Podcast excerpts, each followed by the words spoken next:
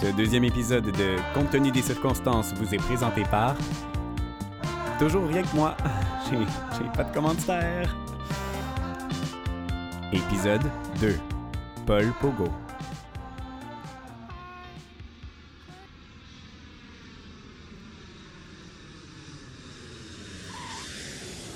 J'atterris à Montréal, qui est en train de mettre sa robe d'été. La belle saison arrive, puis il n'est pas question que mon royaume se mette pas sur son 36 pour l'accueillir. Ça fait trois semaines que j'ai pris mon baluchon, puis que j'ai décidé d'aller cuver ma peine avec du vin pas cher sur les plages d'Ibiza puis de Barcelone avec un de mes potes. La réponse de l'école Nat ressemblait à un Ah, meilleure chance la prochaine fois. Et comme c'était la troisième fois que je me présentais, ben, il n'y en aurait pas de prochaine fois. Alors, un peu en mode fin de soirée, dans un Tim Horton à 3 h du matin, j'ai décidé de commencer une phrase avec T'es pas game. Ouais. Un T'es pas game à 20 ans, c'est un peu le 10 série de la niaiserie. Ça l'invoque automatiquement, puis le résultat est toujours un peu broche à foin. Donc, six clics plus tard, j'avais mon billet d'avion pour l'Espagne. Je me suis enfui sur la Costa del Sol pour pas dealer avec l'échec. Je sais pas comment vous, vous dealez avec vos petits coups durs de la ville, mais moi j'ai toujours préféré la fuite. Et la plage? Alors j'ai choisi la fuite à la plage. Je reviens voir ma petite ville après mon épopée de conquistador que je vous épargne. Je veux dire, on se garde une toute petite gêne, là. On se connaît juste depuis un épisode. Je pose le pied dans l'aéroport, je désactive le mode avion de mon téléphone, puis tout de suite, il y a le message de Léana qui m'attend sur mon écran. T'arrives quand? Smiley face. On a tenu notre promesse, puis on a fait de quoi? Ben oui. Oui, oui, on a brisé la malédiction du on frotte quoi, puis on a vraiment fait de quoi. Juste avant que je parte, j'ai réitéré mon invitation pour aller déjeuner avec elle. Une invitation qu'elle a acceptée avec joie. J'avais entendu entre les branches qu'elle venait de décrocher le rôle titre d'une nouvelle série, puis je lui avais proposé d'aller célébrer ça autour d'une assiette déjeuner. Ça faisait pas 20 minutes qu'on était assis à table que son téléphone se met à vibrer. Sur l'écran, c'est le nom de Guillaume Gagné qui apparaît. Poussé par l'orgueil de gars qui veut témoigner qui était là en premier et par une immaturité profonde, j'attrape le téléphone de Léana avant qu'elle puisse répondre et je prends l'appel. Salut! Nathan? Ah, ça va, man? On n'a pas eu l'occasion de se parler depuis le party de l'autre soir. Euh, ouais, ouais, t'as, t'as raison. Ben, ben, ça, ça va. T'es avec Léa? Il est clairement surpris d'entendre ma voix. Il est lent sur la détente, il hésite, il bégait. Ouais, ouais, ouais, on déjeune. Euh, ok, ok. Puis vous avez passé la soirée ensemble? Boom. Il pense que j'ai passé la soirée avec Léana Lévy.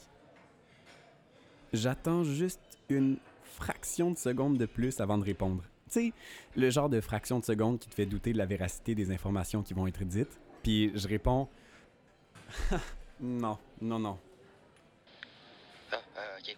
Ben, en fait, je vais lui demander si elle voulait venir avec moi au théâtre ce soir. Euh, Guillaume, il te fait demander si tu veux aller au théâtre avec lui ce soir. Je sais pas si vous le sentez, mais tout ça est une chaude lutte entre deux gars qui tentent de marquer leur territoire. Est-ce que c'est macho? Oui. Est-ce que ça va fonctionner? Non. Est-ce qu'on le fait quand même? Bien sûr. Ce soir, je peux pas. Qu'elle répond, nonchalante, approchant sa cuillère de sa bouche. J'ai un souper. Mais après, je suis dispo. Dis-lui que si sa pièce finit pas trop tard, on devrait faire quelque chose tous les trois. Tous les trois. Tous les trois. Incroyable. C'est elle la grande gagnante d'un combat qu'elle a même pas mené. la princesse qui met les deux chevaliers au plancher. Tout ça pour dire que, ce soir-là, on a pris un verre, tous les trois, au rouge-gorge. C'était relax, on a jasé pendant une éternité. Je quittais pour l'Espagne deux jours plus tard, pendant presque un mois. Donc, j'avais l'impression d'ouvrir un roman que je pourrais pas finir. On était fébriles de se retrouver ensemble parce que c'était comme si on avait demandé à la vie de nous trouver des nouvelles fréquentations, puis qu'elle avait juste appuyé sur Shuffle. Et là, on se retrouvait vraiment là avec le résultat de la recherche aléatoire.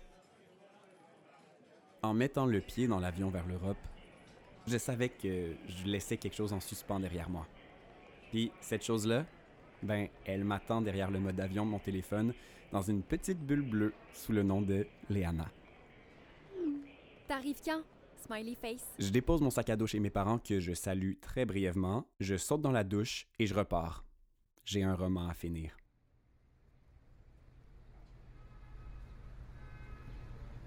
C'est Guillaume qui choisit l'endroit du rendez-vous. On se rencontre directement là-bas. Je vois Léana du bout de la rue, flamboyante avec sa chevelure blonde. Je sais pas comment elle fait, mais même de loin, elle attrape ton regard, puis elle garde pour elle.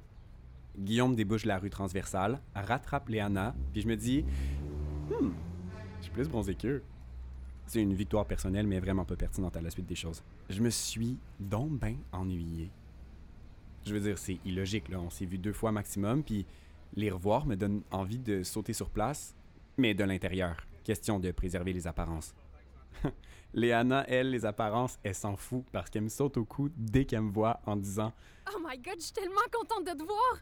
Ok, là, faut que tu nous racontes tout sur ton voyage. Les stories étaient juste malades. Puis après trois semaines sans les voir, le premier truc qui me passe par la tête, c'est putain qu'ils sont beaux. Je dis putain depuis que j'ai eu une escale de deux jours à Paris. Oui, je me donne un genre. Mais sur le plateau, tout le monde se donne un genre. Donc, pourquoi pas? La porte de l'adresse que Guillaume nous a donnée est pleine, brune, avec un signe en japonais en graffiti dessus. Il n'y a aucune fenêtre pour voir à l'intérieur, donc rien d'attrayant. Le genre de place que tu te demandes si tu payes en argent ou avec un rein. La porte s'ouvre pour laisser passer des gens, environ 35-40 ans, bien mis. Ils ont l'air de sortir directement du bureau. Mais tu sais, le genre de bureau où on deal des grosses affaires. Le bouncer nous fait signe. L'entrée débouche sur un long couloir tapissé de rideaux en velours qui bloquent le son. C'est sourd comme ambiance. En fait, tellement sourd qu'on dirait qu'il n'y a pas de client dans le bar. Ou qu'il n'y a pas de bar du tout. Je vois la lumière au bout du tunnel, mais la lumière dans le type euh, chandelle.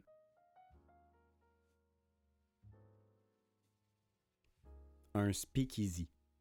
Guillaume nous amène dans un speakeasy. OK. Pour les néophytes du speakeasy, c'est un bar trash où le monde crie, boive comme des trous et ont pas de manière, mais exactement l'opposé. c'est chic, ça a bon goût, puis on peut discuter. Là, on essaie d'avoir de l'allure en commandant des drinks avec des noms qui ont pas de bon sens. Je vais prendre un basilic romantique 2.0, s'il te plaît. Moi, un fun dip. Puis un Rum My God. Un Rum My God. Note au propriétaire de bar, un drink ne devrait jamais être un jeu de mots. Finalement, qu'est-ce que tu vas faire l'an prochain? As-tu une idée? Là, je calme mon verre. Oh, je suis quand même un peu surpris par toutes les saveurs du fameux Rum My God et décontenancé par sa question. Ah ben c'est cool que t'as un plan B, quand même. Un plan B? C'est pas un plan B, c'est plus un plan C. C'est pour calvaire que ça me tente pas d'aller habiter à Saint-Hyacinthe pendant trois ans. Pause. Quand tu fais les auditions avec un grand A pour entrer dans les écoles de théâtre au Québec, en général, si t'es un peu wise, tu mets toutes les chances de ton côté puis tu te présentes dans tous les établissements. Malgré que je voulais absolument être accepté dans une institution sur l'île de Montréal, c'est une école de région qui m'a repêché. Les probabilités que je décide d'aller vraiment étudier là-bas sont quasi nulles pour cause de déménagement hâtif d'une ville que j'ai même pas encore fini de découvrir. J'ai 21 ans. Pas question que je perde mon temps avec les vaches dans les champs, là, no way. C'est entre Papineau puis Parc que j'ai envie de passer le reste de mon existence, puis je me demande même s'il y a de la vie hors du quadrilatère qui est le plateau Mont-Royal. Dépasser ça, c'est comme les terres dans l'ombre du roi lion ou au-delà du mur. Puis là, summer is coming. Certains disent qu'à ce moment-là, je suis borné, mais je préfère dire sélectif. Ouais, c'est pas. euh, c'est pas le plan qui me tente le plus, mettons. Puis toi, comment tu te sens? As-tu déjà reçu les premiers épisodes de ta série?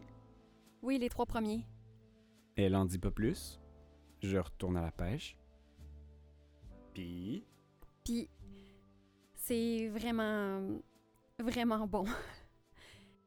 Je pense que ça va être gros pour moi. T'as pas l'air contente. Ouais, full. Euh, Juste euh, un petit stress.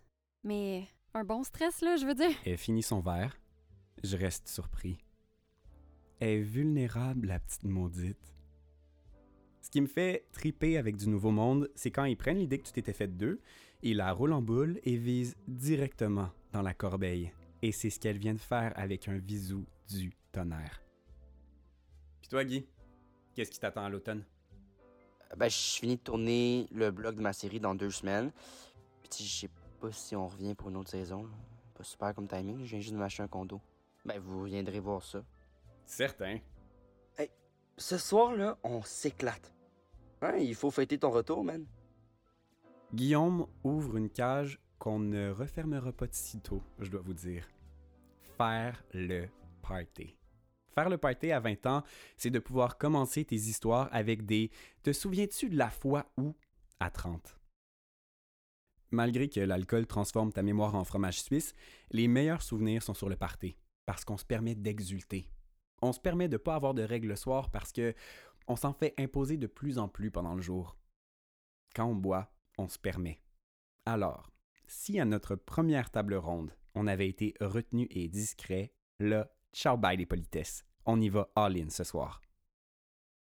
Guillaume dit qu'après les Franco, une grosse gang d'amis va se rejoindre à la BL, Brasserie Laurier. C'est pas propre chic comme où on est en ce moment, mais il dit que le monde va être le fun, puis l'important, c'est le monde, pas la place. On sort du speakeasy dont je ne dirai pas le nom parce que j'y vais encore à ce jour, puis jaillit ça quand il y a trop de monde, puis on se dirige déjà, un peu pompidou, vers la BL. Ça va sonner étrange, là, mais on n'est pas resté super longtemps à la BL. Il y a un gars qui s'est fait asperger d'essence à l'extérieur, puis qui est venu jusque dans la toilette des gars pour se nettoyer. Oui, prenez note que je viens de dire nettoyer entre guillemets parce que concrètement, ce qu'il a fait, c'est répandre de l'essence partout dans le bar. Puis comme j'avais pas envie que mon retour à Montréal soit flamboyant dans tous les sens du terme, quand la police s'est pointée, on s'est poussé. Descendant Saint-Denis sur le coin de Mont-Royal, on voit une file qui s'enfonce dans un édifice que j'ai jamais vu. Au premier étage, c'est Le quai des brumes. le quai des brumes qu'on me souffle à l'oreille. On est sur une lancée ce soir. On va voir. On monte l'escalier pour découvrir la place la plus weird de toute l'île de Montréal, la Roquette.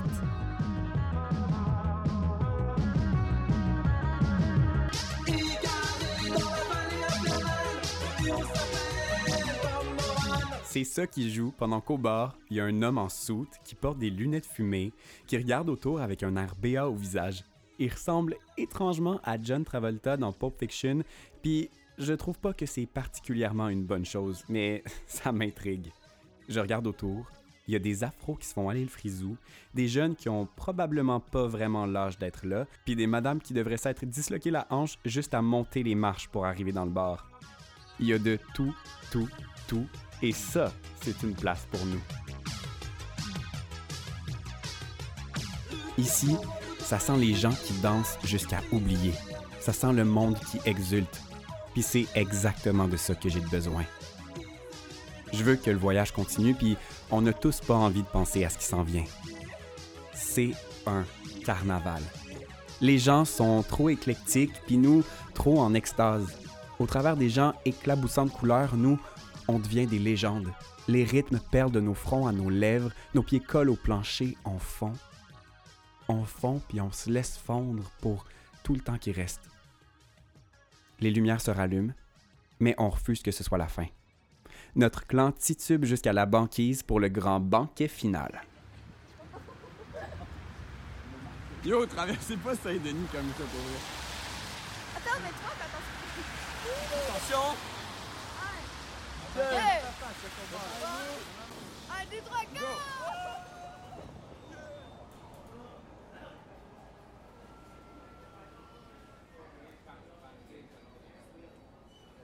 On scrute les options longuement, mais le seul mot qui nous frappe sur le menu, c'est pogo, parce que ça se lit bien avec un œil fermé quand l'alcool te fait voir double.